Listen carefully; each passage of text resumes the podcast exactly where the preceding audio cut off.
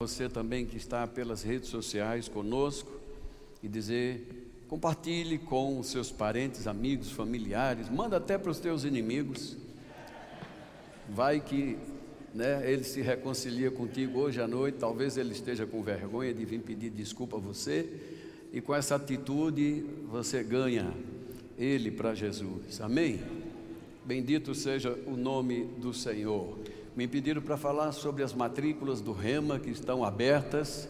E você que ainda não estudou no Rema, eu digo para você, não perde essa oportunidade de estudar no maior centro de treinamento bíblico do mundo. Isso não é uma frase criada nossa, irmãos. Se você quiser estudar no Rema dos Estados Unidos, você só tem uma unidade. Assim, se quiser estudar na Itália, é uma unidade e assim por diante. São muitos países que têm apenas um rema.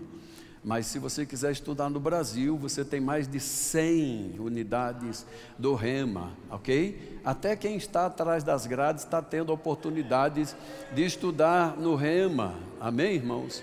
Então, por favor, não deixa essa oportunidade passar, as matrículas estão abertas, no final ali você procura ali no hall de informações quanto que é as matrículas do Rema, eu posso te adiantar que é muito mais, muito mais barato do que a matrícula do teu filho de cinco anos. É mesmo, é, é verdade. Quem tem criança de cinco anos aí sabe muito bem quanto é que está gastando né, com material escolar, com matrícula e tudo mais. Né? O Rema é muito mais barato. Amém, irmãos? Então estamos nessa noite no, sob o tema Experimente o Poder e uma das formas de você experimentar o poder, irmão, é crer na palavra de Deus. Amém? Se você crer na palavra de Deus, Jesus disse: se crermos, nós viríamos o poder de Deus. Não temos, não podemos experimentar o poder de Deus sem antes crer nesse poder. Aliás, irmãos, crer é diferente de ter fé, porque fé é a atitude que você manifesta em cima daquilo que você está crendo.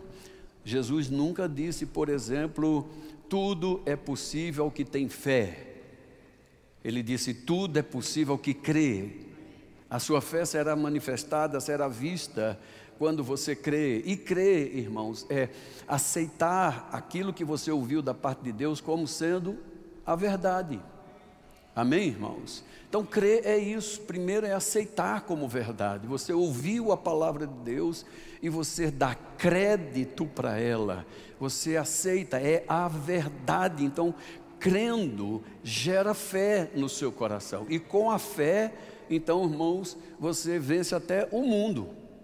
Foi João quem nos disse: essa é a vitória que vence o mundo, irmão. É a nossa fé. Mas você não pode ter fé se você não crer primeiro não aceitar a palavra de Deus como sendo a verdade. A Bíblia diz para nós, lá em 2 de Crônicas, capítulo 20, verso 20, você não precisa abrir, o pessoal vai estar colocando aqui, eu vou citando para a gente ganhar tempo, e você encontra essa frase: crede no Senhor vosso Deus, e você vai estar seguro. Creia nos profetas do Senhor, e você vai prosperar.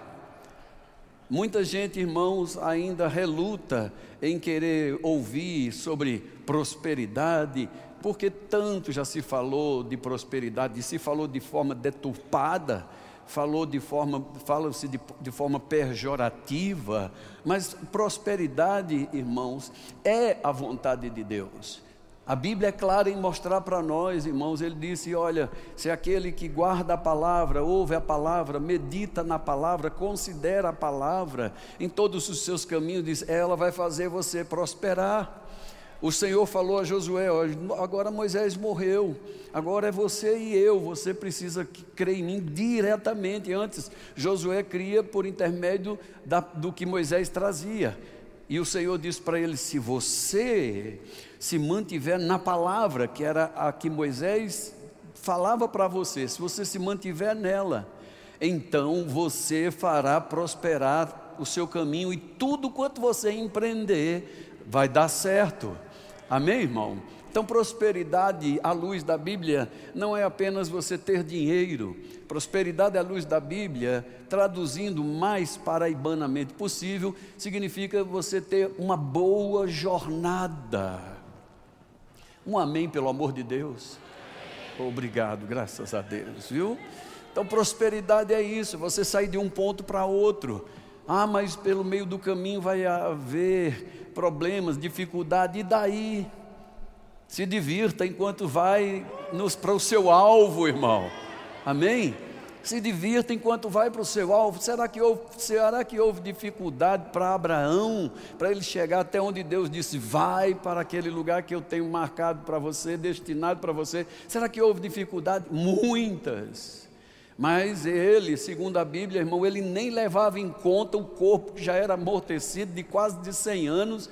A Bíblia nem diz que ele nem se enfraqueceu na fé, muito pelo contrário, se fortalecia, dando glória a Deus, estando plenamente convicto que Deus era poderoso para fazer exatamente o que ele tinha falado.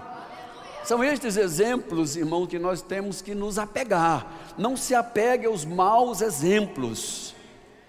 Esqueça os maus exemplos. Ah, eu conheci fulano que falava prosperidade, mas não vivia. Ah, eu falava santidade, mas não vivia. Outro falava, irmão, tanto sobre justiça, mas era uma pessoa que era injusta. Esqueça as pessoas, pelo amor de Deus. Apegue-se à palavra. Creia no Senhor vosso Deus e você terá segurança. Creia nos profetas de Deus e você vai prosperar. Amém? Então eu quero falar aqui agora dessa segunda parte desses profetas de Deus. Temos uma dificuldade muito grande, irmãos, em olhar mais para a pessoa do que olhar para o chamado, a unção, a vocação dessa pessoa. Não há nenhum na Bíblia, irmão, chamado por Deus para fazer grandes obras de Deus que não tenha errado. Alô, vocês estão aqui? Não há ninguém na Bíblia, irmão, que tenha sido chamado por Deus, menos Cristo Jesus, evidentemente, que não tenha errado. Então, pelo amor de Deus, não vá, não seja uma Maria, vai com as outras, porque encontramos tanta gente dizendo hoje, por exemplo, ah, eu nem congrego mais, não quero mais saber de igreja, porque, enfim, só tem gente errada, né? Não, não vá pela cabeça das pessoas, olha para a palavra, a palavra de Deus mostra para nós alguns exemplos que, se nós nos apegarmos a Ele, olhando para o que Deus diz, irmão, vamos passar por cima dessas dificuldades e nós vamos colher os frutos que estão sendo plantados para nós. Vai para 1 Samuel, capítulo de número 1, o verso de número 9, talvez você já tenha lido várias vezes essa, essa história, assim como eu, irmãos, e cada vez que volto aqui eu me espanto, porque a palavra de Deus realmente ela é viva, ela é eficaz. Ou seja, todo dia ela está é, viva e ela produz um efeito todo dia também. 1 Samuel, capítulo 1, versos 9 a 20, que vai dizer assim: Após terem comido e bebido em Siló, Estando Eli, o sacerdote, assentado numa cadeira, junto a um pilar do templo do Senhor, levantou-se Ana e, com amargura de alma, orou ao Senhor e chorou abundantemente. E ela fez um voto, dizendo: Senhor, Senhor dos exércitos, se benignamente atentares para a aflição da tua serva, e de mim te lembrares e da tua serva te não esqueceres, e lhe deres um filho varão, ao Senhor eu darei por todos os dias da sua vida, e sobre a sua cabeça não passará navalha. Verso 12: Demorando-se ela no orar perante o Senhor, passou Eli a observar-lhe o movimento dos lábios, porquanto Ana só no coração falava, seus lábios se moviam, porém não se lhe ouvia voz nenhuma. Por isso Eli a teve por embriagada e lhe disse: Até quando estarás tu embriagada? Aparta-te deste vinho. Porém, Ana respondeu: Não, Senhor meu. Eu sou uma mulher atribulada de espírito, nem bebi nem vinho, nem bebida forte, ou seja, bebida com álcool. Porém, eu venho derramando a minha alma perante o Senhor. Não tenhas, pois, a tua serva por filha de Belial, que significa também filhos do diabo. Não tenha sua, sua serva por filha de Belial, porque pelo, pelo excesso da minha ansiedade, da minha aflição, é que eu tenho falado até agora. Então lhe respondeu Eli, presta atenção agora o que Eli vai dizer para ela. Eli disse: Vai-te em paz, e o Deus de Israel te conceda a petição que você fez a ele. E disse agora à mulher: Ache a tua serva mercê diante de ti. Assim, a mulher se foi seu caminho e comeu, e o seu semblante já não era triste. Verso 19: Levantaram-se de madrugada, adoraram perante o Senhor, voltaram e chegaram à sua casa a Ramá. Eucana, o marido de Ana, coabitou com ela, e lembrando-se o Senhor dela, ela concebeu Passado o devido tempo, teve um filho que chamou de Samuel, pois dizia: Do Senhor eu pedi. Aleluia. Amém, irmão? Essa história, irmão, sempre me cativou, assim, me prendeu pelo fato de que, certo dia, Deus me fez uma pergunta: Você teria coragem de entregar seu filho ao pastor Eli aqui? Se você congregasse na igreja dele, e eu fiquei paralisado com essa pergunta de Deus, meu irmão. Você teria coragem de entregar seu filho para o pastor Eli criar ele? E a minha cabeça passou um filme do que a Bíblia diz sobre os filhos de Eli. A Bíblia diz que os filhos de Eli eram realmente filhos de Belial, filho do cão mesmo, eram os capeta. Os capeta da igreja. Se você depois for ler a história, eu já leu, você vai ver que os filhos desse pastor Eli, irmão, eram terríveis. Eles roubavam abertamente as ofertas que vinham, eles tiravam as melhores partes das ofertas. A pior, a, a, a Bíblia também diz que eles se prostituíam com as mulheres dentro do próprio templo. Você queria congregar numa igreja dessa? onde as pessoas sabiam disso. Mas sabe por que elas conviviam com essa situação?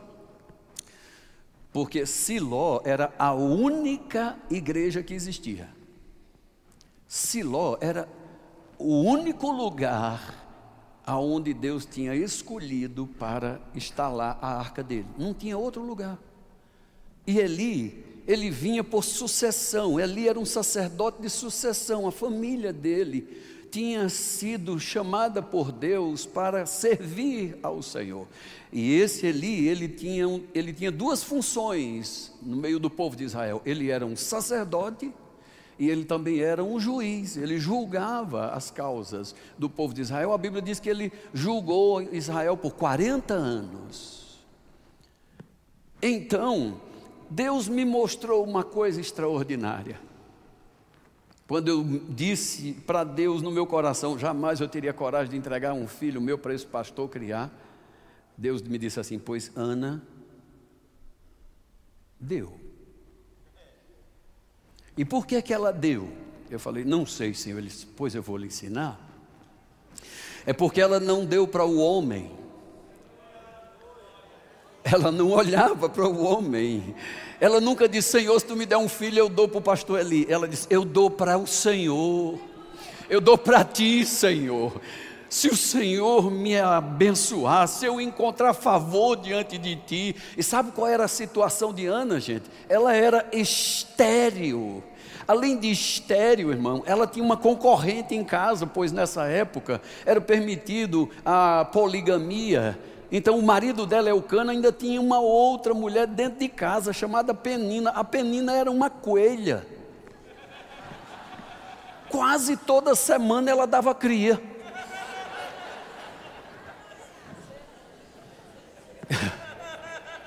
Eu não podia perder essa piada, pelo amor de Deus. Pastor Tiago, lembra-te de mim quando entrares no teu reino. Seja misericordioso comigo. Mas é bem isso que a Bíblia diz. todo ano era um doidinho, que aquela penina dava pai ao cana, e ela fazia festa, e olha, filho, tome filho, e, eu, e, e Ana estéreo. E a Bíblia diz que ela zombava, ela caçoava, e Ana ia atrofiando. A Bíblia mostra que Ana estava em depressão profunda. Certamente já não comia direito, pois o marido disse: Você nem se alimenta, só vive chorando, só vive triste. Será que eu não sou melhor para você do que dez filhos? Esse Eucana é como uma figura de Cristo para nós. Quantas vezes, irmão, nós estamos chorando por coisa que a gente quer ter porque o outro tem. E ele, nosso noivo, nosso pai, nosso esposo, marido, está dizendo: Eu sou melhor para você do que dez destas coisas que você está aí invejando dos outros. Sabia disso, irmão? A, a, situação de Ana não era fácil, estéreo, tinha uma concorrente de peso dentro de casa, em depressão profunda, descabelada, amarela, não se vestia bem. Era ruim, meu filho, a situação dela. Mas a Bíblia diz que ela, ela cria em Deus. A prova é que todo ano, quando seu marido, e pelo, pela Bíblia, esse seu marido, ele também ele era de uma da linhagem sacerdotal. Ele vem da, da, da linhagem de Arão, por isso todo ano ele vai para adorar, para sacrificar faz aquilo regularmente, ou seja, são pessoas devotas, não perder a fé em Deus em meio à dificuldade. Tem problema na igreja, mas eu não me importo. Eu estou indo é para adorar meu Deus. Eu vou encontrar hipócritas lá, vou encontrar fulano que eu sei da vida errada dele. Para de olhar para os homens, olha para o Senhor. Creia no Senhor vosso Deus e você vai estar seguro.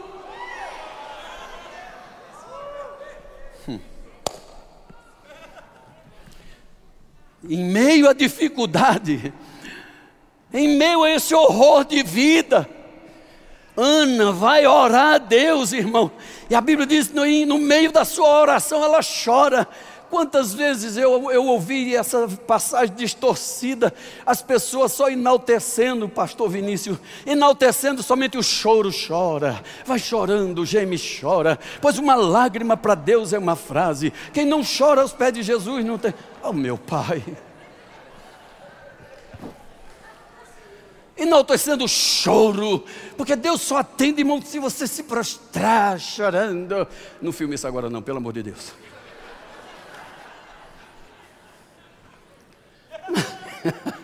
Você gosta, né, Tuzinho? Mas a Bíblia não enaltece o choro de Ana. A Bíblia fala, ela orou. Pois que Eli se, se equivocou, pensando que ela estava embriagada, ela disse: Ei, eu estou aqui é orando, estou derramando minha alma em, em oração, em não em pranto, em lamento, em murmuração. Não enalteça o choro, irmão. A Bíblia fala que choro é ignorância. Pois diz assim: o choro pode durar uma noite, e noite fala de trevas, escuridão, você não consegue ver, você não consegue saber como vai terminar.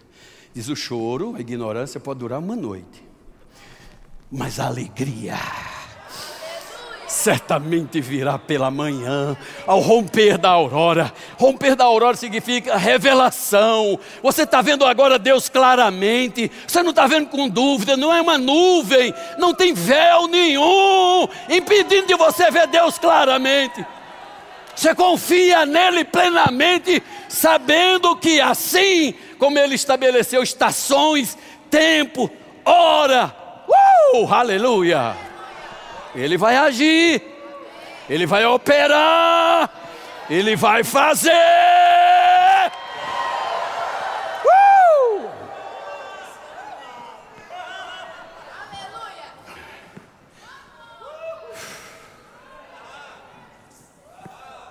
Eli se equivocava, irmão. Era um homem de Deus. Não tinha outra igreja não existia outro pastor presidente, só tinha ele. Era errado, estava velho. A Bíblia chega até a dizer que eram poucas as visões e a palavra era rala. Rara, desculpe. Que dá na mesma coisa. Mas ele era homem de Deus. E foi isso que Ana viu. Tem um homem de Deus ainda na igreja de Deus. E aí ela fala para ele: Não, meu Senhor, ao respeito dela, para com aquele que todo mundo achava que era errado. Não, meu Senhor. Não me tenha por uma mulher dessa, dessa qualidade que o Senhor está falando. Eu estou aqui derramando minha alma atribulada. Aí o homem de Deus tem um discernimento.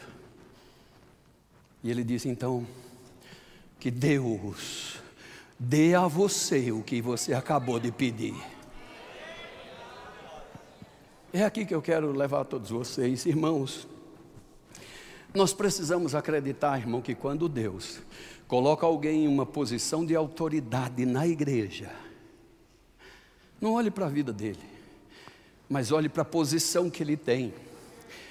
E quando ele falar para você, irmão, da parte de Deus, mas pega isso como um pitbull pega um coco. Para tirar da boca dele, filho, é complicado. Você pendura ele com coco e tudo e ele não solta. Foi isso que Ana fez.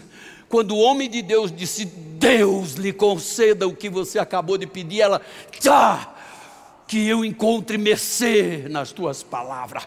Sabe o que aconteceu com ela? Sua Bíblia diz que ela então se levanta, ela toma um banho, ela se veste, fica bonita, maravilhosa, vai para cabeleireiro, faz as unhas, põe um bom perfume, uma roupa legal e o marido, pá, pegou ela.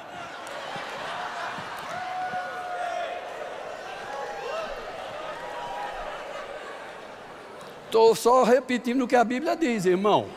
Posso estar falando no termo mais popular.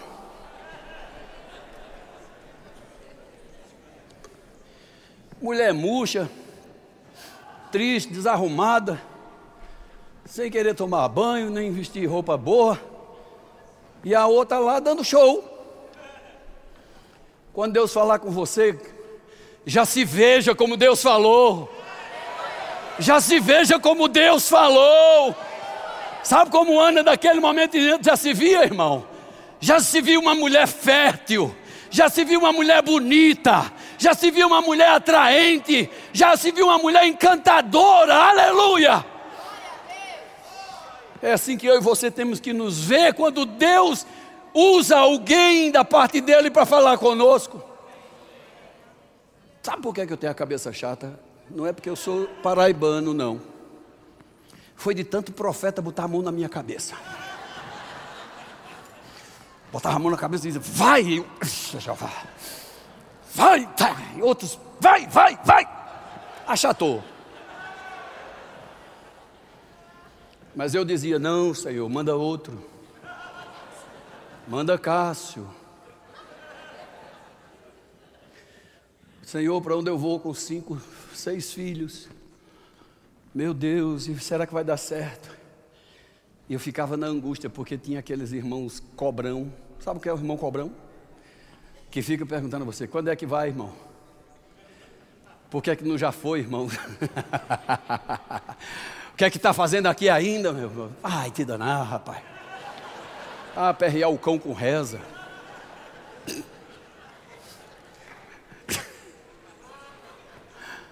Não é fácil.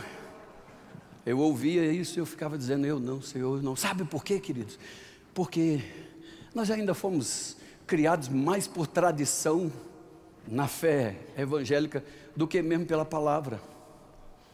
A gente está esperando, irmão, um extraordinário. Nós ainda estamos esperando assim uma coisa, sabe, fenomenal. Eu pelo menos queria assim. Deus falou, falou. E quando é que vai? Eu não sei, estou esperando Deus fazer. Mas a minha Bíblia não diz isso, nem a sua. O apóstolo Paulo, ele vai dizer a Timóteo assim: "Este é o dever que te encarrego, meu filho Timóteo, que firmado sobre as profecias que você ouviu. Preste atenção em mim. Esse é o dever que eu te encarrego, Timóteo.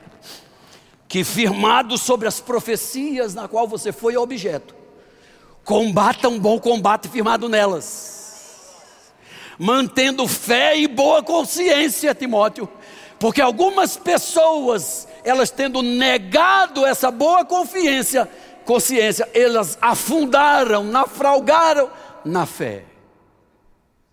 Outras palavras, morreram com fé e tudo. Ouviu isso, irmão? Como Paulo disse para Timóteo, escute, Timotinho. Quantas foram as profecias dadas a você? Eu profetizei da parte de Deus. Os presbíteros profetizaram, impuseram as mãos sobre você. Não fica esperando acontecer as coisas não cair do céu, não, meu filho. Vá lutar um bom combate da fé. Tenha uma boa consciência. Deus falou, Ele usou homens, Ele ainda vai usar homens. Deus não muda, irmão, Ele ainda vai usar pessoas para dizer para mim, para você, da parte dEle, o que tem para nós. Mas se eu e você ficarmos presos a olhar só para os homens, irmão, nós nunca vamos sair do lugar e vamos ficar dizendo: Oh Deus, por que, é que o Senhor não age? Mas ele já agiu, ele já falou, ele já disse. Eu gosto de dar testemunho da minha casa também. Falo dos testemunhos dos outros, mas dou da minha casa. A minha filhota caçula está aqui, presente, lembrei desse testemunho. Há poucos meses atrás, quanto tempo que minha filha decidiu vir morar aqui? Dois meses? Mais ou menos dois meses. Estávamos em um jantar e com um homem de Deus, que eu sei que é um profeta. Estávamos jantando e eu falei para ele, meu irmão, minha filha caçula, meu genro, deseja vir morar aqui em Campina Grande. Agora, o, o emprego do marido dela é um emprego estadual e ele não consegue transferência, não sei para dentro do estado, eles eram do Pernambuco e quer muito vir para Campina Grande. E o homem de Deus apenas pegou o, o, o telefone assim, o vídeo e disse: esse é o desejo do coração de vocês dois? Concorda com isso? Sim. Faça as malas. E desligou o telefone. Só disse isso, faça as malas. Sabe o que aconteceu? A menina que foi terminar o telefone, né, meu filho, ela correu arrumar as malas. Olha ela aqui, fica em pé, princesa. Olha que coisa linda, olha. É a cara da mãe, olha que coisa linda, ó. Oh, meu Deus.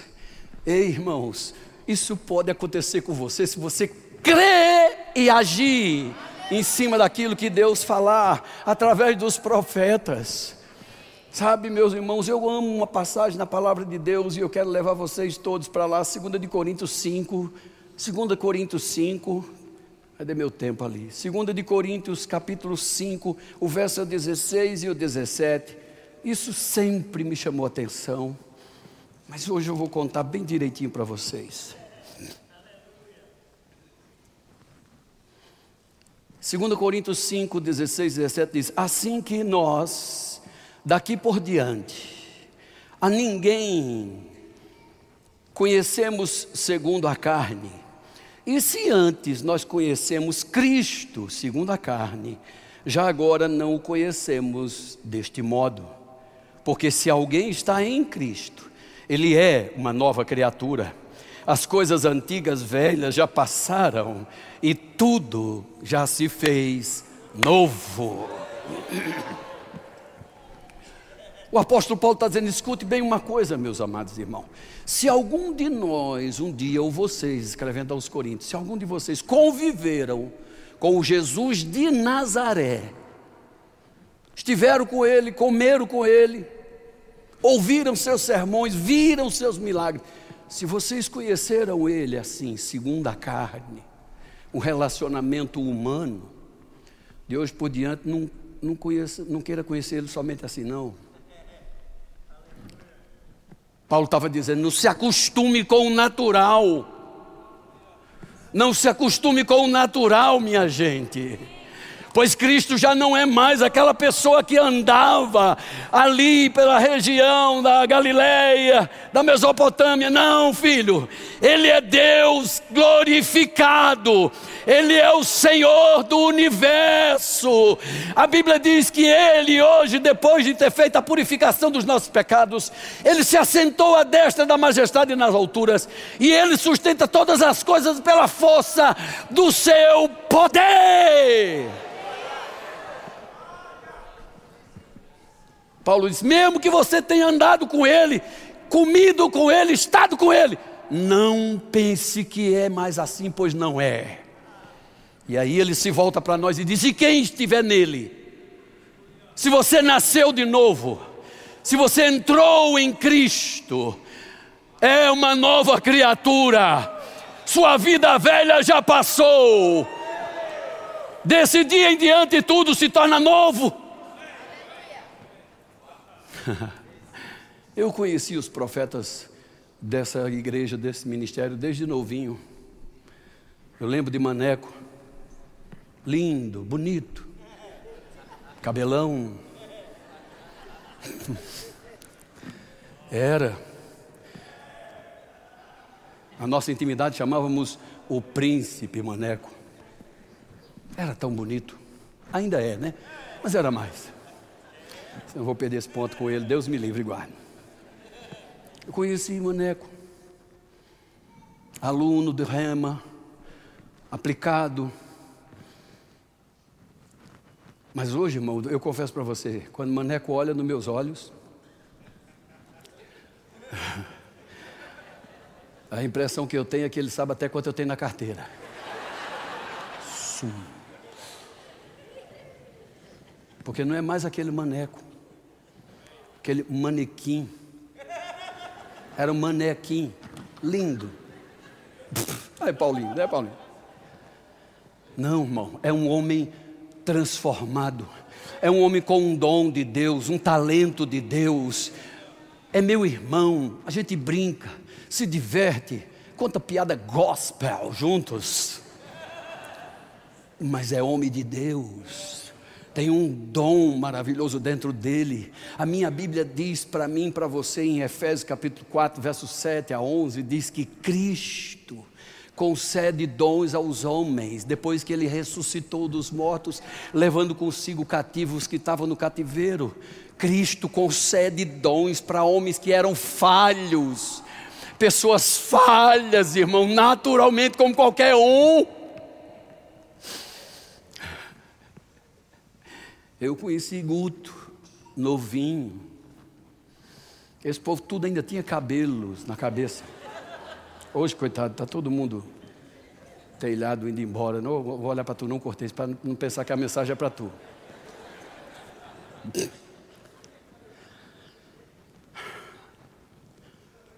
Mas quando o Guto falava coisas para mim, ele dizia: irmão, você tem uma palavra boa quando eu, eu pastoreava Petrolina. Você tem uma palavra boa, um ensino bom. Mas você, irmão, não tem ousadia para colocar as mãos sobre as pessoas para elas receberem batismo com o Espírito Santo ou receber cura. Sabe, irmão, ele só disse isso para mim uma vez. Uma vez. Ali não é mais meu irmão, meu amigo Guto, que eu vi ele nascer de novo. Não, ali é um homem de Deus, a posição em que ele está é de Deus, é uma profecia que ele está sendo, tá sendo dada. Ele está dizendo: faça isso, e Deus é com você. Daquele dia em diante, irmão, todo o culto, eu dizia, faz a fila, pá. Eu botava a mão e Deus é quem fazia, operava. Não tem nada a ver com minha mão, mas Deus faz quando você age em cima da palavra do homem de Deus. Sabe, irmão, Ana não teve apenas um filho. Ela creu tanto na palavra de um homem que era falho, mas era o homem de Deus. E quando chegou aquilo que ela pediu a Deus, e ela devolveu para Deus, a sua Bíblia diz que Deus deu mais cinco filhos para ela. É isso que Deus quer fazer com você, comigo. Quando nós cremos, irmão, na palavra do Senhor, que vem pela boca de pessoas ungidas, consagradas por Deus, irmão, Ele não vai te dar uma, uma coisa só, Ele vai te dar mais, para que você seja um testemunho vivo, para que outras pessoas venham a crer no Senhor por intermédio do seu testemunho. Amém, irmãos? Então, a Bíblia vai mostrar para nós que Deus estabelece os dons na igreja. Deus mantém o dom, Ele vai aperfeiçoando o dom. A propósito, é para isso também que os dons foram colocados na igreja. A Bíblia diz para nós que o Senhor colocou na igreja apóstolos, apóstolos, profetas, evangelistas, pastores e mestres, escute isso, com vistas ao aperfeiçoamento da igreja, dos santos. Aperfeiçoar, melhoramento. Segundo o dicionário, irmão, aperfeiçoar significa a última pincelada numa obra.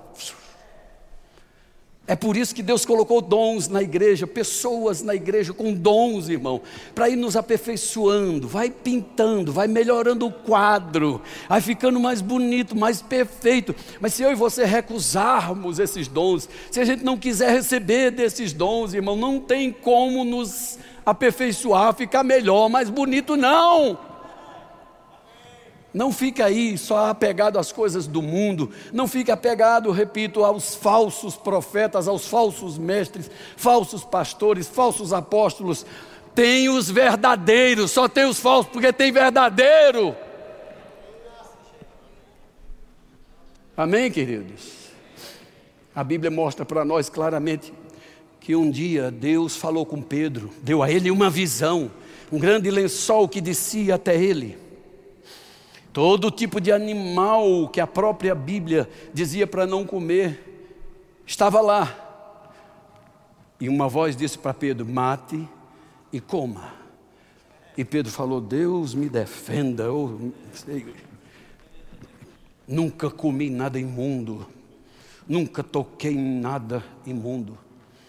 E aquela voz disse para ele três vezes: Nunca jamais considere impuro aquilo que eu já purifiquei ou santifiquei. Três vezes. Deus não estava falando dos animais, Deus estava falando das pessoas, a quem Pedro iria encontrar já já.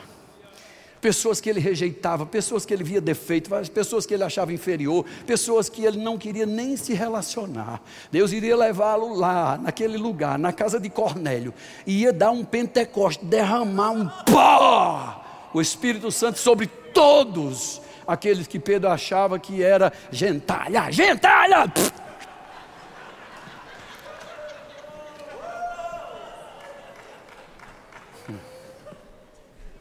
Era assim Pedro, religiosão, sabe, fazendo acepção de pessoas. Nunca comi isso, nunca toquei isso, eu nunca fui assim, não sei o que, não sei o que.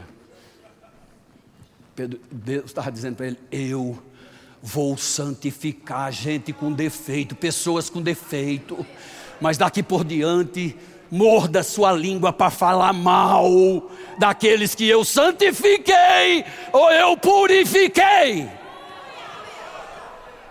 E Pedro teve que morder a língua, porque ele viu o Espírito Santo, o, aquele que vem com fogo purificador, sobre aquelas pessoas, e ele disse: Eita, e agora, né? O que, é que a gente faz?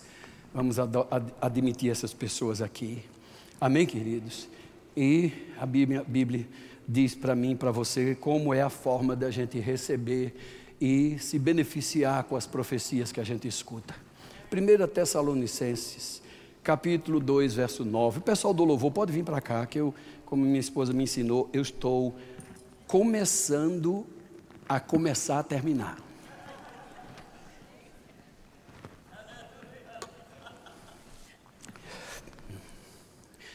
1 Tessalonicenses.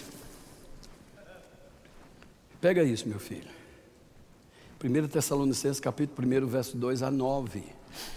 Paulo diz assim: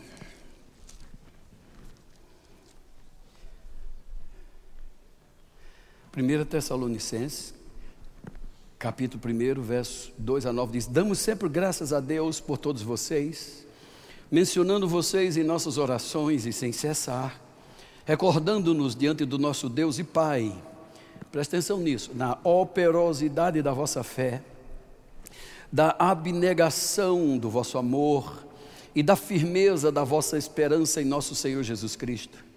O verso 4 diz: Reconhecendo, irmãos amados de Deus, a vossa eleição.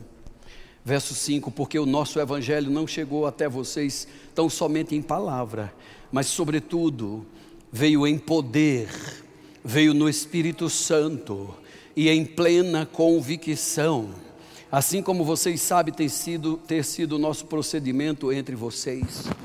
E o verso 6 ele disse: Então, com efeito, vocês se tornaram imitadores nossos e do Senhor, tendo recebido a palavra, posto que em meio de muita tribulação, com alegria do Espírito Santo, de sorte que vocês se tornaram um modelo para todos os crentes na Macedônia e na Acaia.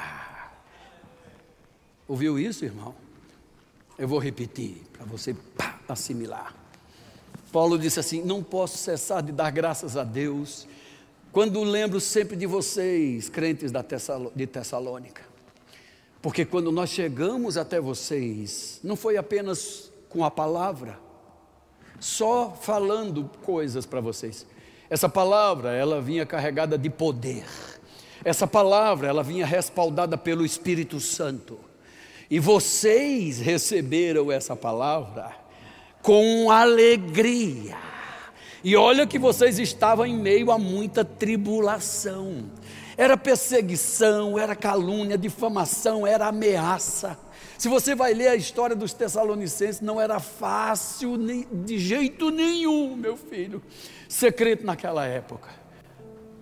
Os líderes, tanto religiosos como os líderes políticos, era uma bagaceira só. Mas Paulo leva a palavra a essas pessoas dizendo assim: escuta, Deus não esqueceu de vocês, gentios. Deus não esquece de nenhum de nós, irmãos. Nós agora, igreja do Senhor, jamais seremos esquecidos. Deus sempre vai enviar alguém.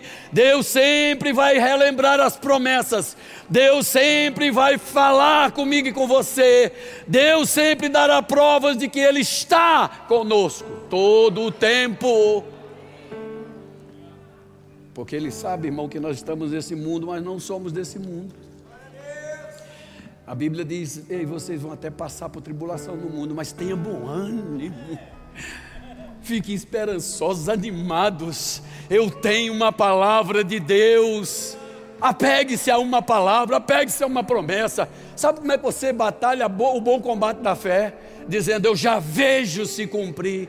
Aleluia. Sabe, na minha casa, minha família, a gente tirou esse termo que dizia assim: Eu não vejo a hora disso acontecer. Não vai ver mesmo, não. Mude sua confissão de fé, mude essa linguagem, passa a dizer: Eu já vejo a hora, eu já vejo a hora de se cumprir, eu já vejo a hora de se acontecer. Você verá muito mais rápido do que você pensa. Aleluia! Uh, aleluia! Pois é assim, irmão, que as coisas acontecem. Maria ouviu uma palavra vindo da boca de um anjo. E o anjo disse assim: Não tem dificuldade para Deus, não, viu? Aliás, não tem nem impossível, pois vai ser o Espírito do Senhor que virá sobre você. E o impossível, o inacreditável, o inimaginável, uma virgem ter um filho sem ter contato humano. Sabe o que Maria fez? O que todos nós deveríamos aprender com ela levantou as mãos e criou um cântico. Ela criou um cântico: Minha alma engrandece ao Senhor, meu espírito se alegra em Deus, meu Salvador. Pois com poder tem feito grandes coisas e com misericórdia demonstrado amor. Santo, Santo, Santo é Senhor. Ei! foram só poucos minutos, talvez, dela ter ouvido a palavra. Não esperou ter enjoo. Eu vou fazer prova com o Senhor. Se foi Deus que falou, pastor Samir, vou fazer prova com Deus, vou esperar 30 dias, 60 dias, se as regras não vierem, se o testezinho de farmácia não funcionar. Isso não é fé, não. Fé é você agarrar as impossibilidades humanas para ver as possibilidades divinas acontecer. Não falo isso, irmão, para me engambar. Mas minha família e eu estávamos num restaurante aqui na, na cidade. Íamos passando um grupo de, de pessoas que tinham vindo de fora, aqui na, na conferência, foi? Acho que foi. Pastor, pastor, se lembra de mim? Eu digo, não. Eu viajo por vários lugares, várias turmas de rema, não, não lembro. Mas deixa eu lhe contar. Olha, pessoal, vem todo aqui, todo mundo juntou. Aí a senhora disse: Você esteve na minha igreja, como professor do Rema, foi lá na igreja, e Deus usou o senhor para dizer: Deus viu o seu opróbrio, e Ele quer que você saiba que não foi Ele que causou esse mal na sua família, mas Ele vai lhe dar a prova de que Ele é o autor da vida, e você, desse dia em diante, você vai gerar um novo filho eu falei, eu disse isso, minha irmã. Disse. E está aqui o menino. Lá dentro do restaurante, o pessoal tudo filmando, minha filha chorando. Eu falei, não sei, não lembro de onde foi. Eu sei que eu fui nessa igreja, nesse tempo aí. Mas nunca lembrei de vocês. Pois o senhor falou e está aqui. Sabe por quê, pastor? Porque eu estava assim. Eu tinha perdido um filho recém-nascido. E eu condenava Deus, eu julgava Deus. Eu achava que Deus tinha tomado ele de mim. Mas a palavra de Deus na sua boca me trouxe conforto, me trouxe força, me trouxe vigor, alegria e confiança de novo no meu Deus eu estou aqui ó para glorificar Ele. O menino vai nascer daqui a poucos dias. Creia no Senhor vosso Deus e você vai estar seguro. Creia nos profetas dele e você prospera. Você avança, você vai em frente. Eu vim alertar toda a igreja do Senhor, irmãos, principalmente a igreja Verbo da Vida em todos os cantos do mundo. Nós somos uma igreja bíblica, irmão. Nós somos uma igreja carismática, nós cremos nos carismas, nos dons. Nós somos uma igreja da palavra e do Espírito, irmãos. Não, não nos apegamos a fábulas engenhosamente tramadas, não. Nós cremos no batismo com o Espírito Santo, nós cremos na cura divina, com imposição de mãos ou pela palavra profética. O apóstolo Paulo diz assim na sua segunda carta: ele discute. Nós estivemos lá no monte e fomos testemunhos oculares quando aquela voz veio até a Jesus e o glorificou diante de nós. E o versículo seguinte ele disse: Eu digo para vocês, vocês precisam receber a palavra profética como uma candeia que ilumina vocês. Em outras palavras, não tenha medo, irmãos, de andar pelas profecias de homens e mulheres que você conhece o caráter. Não vá pela cabeça de qualquer um, mas você conhece o caráter. Você sabe que a pessoa mudou mesmo e tem dado prova. Você sabe que Jesus mudou o nome de Simão para Pedro. Sabe que Jesus mudou o nome de Saulo para Paulo. E quando Deus faz isso, irmão, Ele muda caráter, muda a natureza da pessoa, meu filho.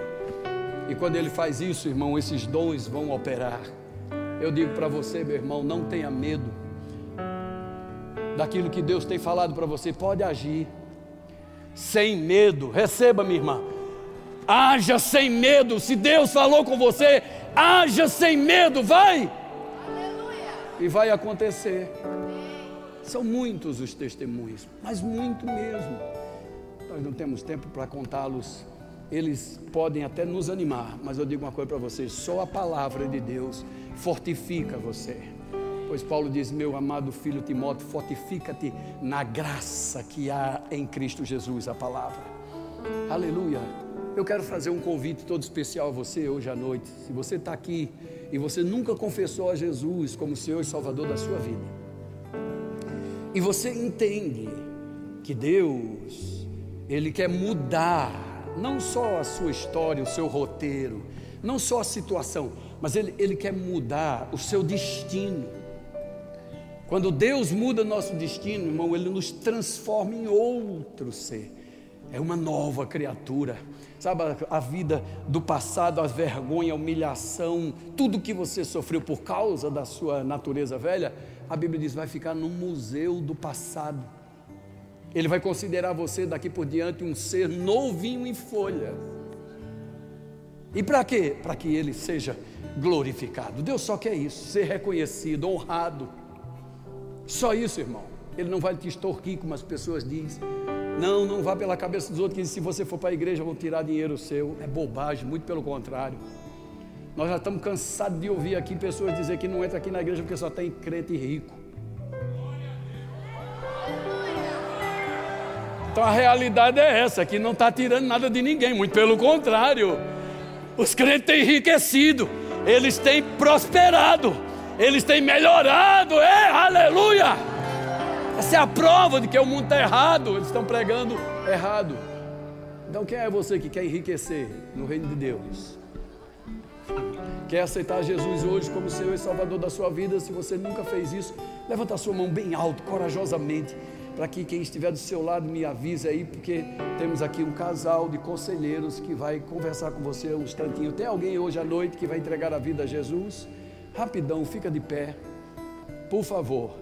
Tudo isso que nós preparamos, o culto, o louvor, os trabalhadores, os voluntários, todos que estão aqui hoje à noite, fez tudo isso para que você recebesse a palavra, cresce nela e se apropriasse dela.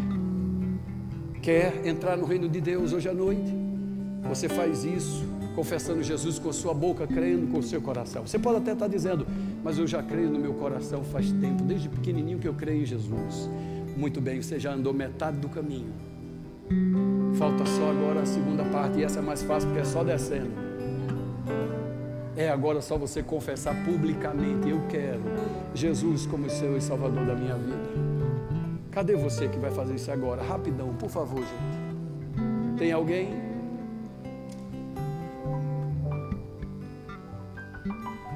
Aleluia. Não costumamos constranger as pessoas, insistir com elas. Mas se você depois quiser conversar com qualquer um dessas pessoas que estão usando roupas é, cor de vinho, alguém que está de preto aí, conselheiro aqui, ou alguém que está em ponto que você vê que está trabalhando, fala com eles, tá bom? Não, mas não sai daqui sem aceitar a Jesus. Quem que está nessa noite com alguma dor, enfermidade, e você quer se ver livre disso, fique em pé onde você está, por favor. Queremos orar por você certamente que a mão de Deus vai alcançar a sua vida, seu corpo nessa noite. Eu não tenho dúvida disso. Não tenho dúvida. Eu já vi como Deus faz, como Ele opera, irmão. E é maravilhoso aos olhos dos homens. Quem mais que está doente? Eu só estou vendo uma pessoa em pé. Eu já estive numa igreja, não vou dizer onde não, mas foi fora aqui do estado havia umas 500 pessoas e quando eu disse, quem está doente, vem aqui à frente. Por que, que eu disse, vem aqui à frente? 250 vieram. Santo Deus, foi mais duas horas de culto para poder orar pelas pessoas. Então você que está em pé, por favor, você crê que ao, ao orarmos por você, o poder de Deus que não tem distância, a palavra de Deus que não tem impedimento para ela, ela vai, ela opera eficazmente e velozmente. Pois um homem certa vez chamou Jesus para ir na casa dele e disse: Eu vou. Ele disse: Não, mas faz o seguinte, não precisa vir, não. Envia uma palavra. e a cura chega na minha casa, no meu corpo. Amém? Você que crê na cura, aponte suas mãos para essas pessoas que estão em pé agora. Querido Pai, nós te amamos e nós queremos.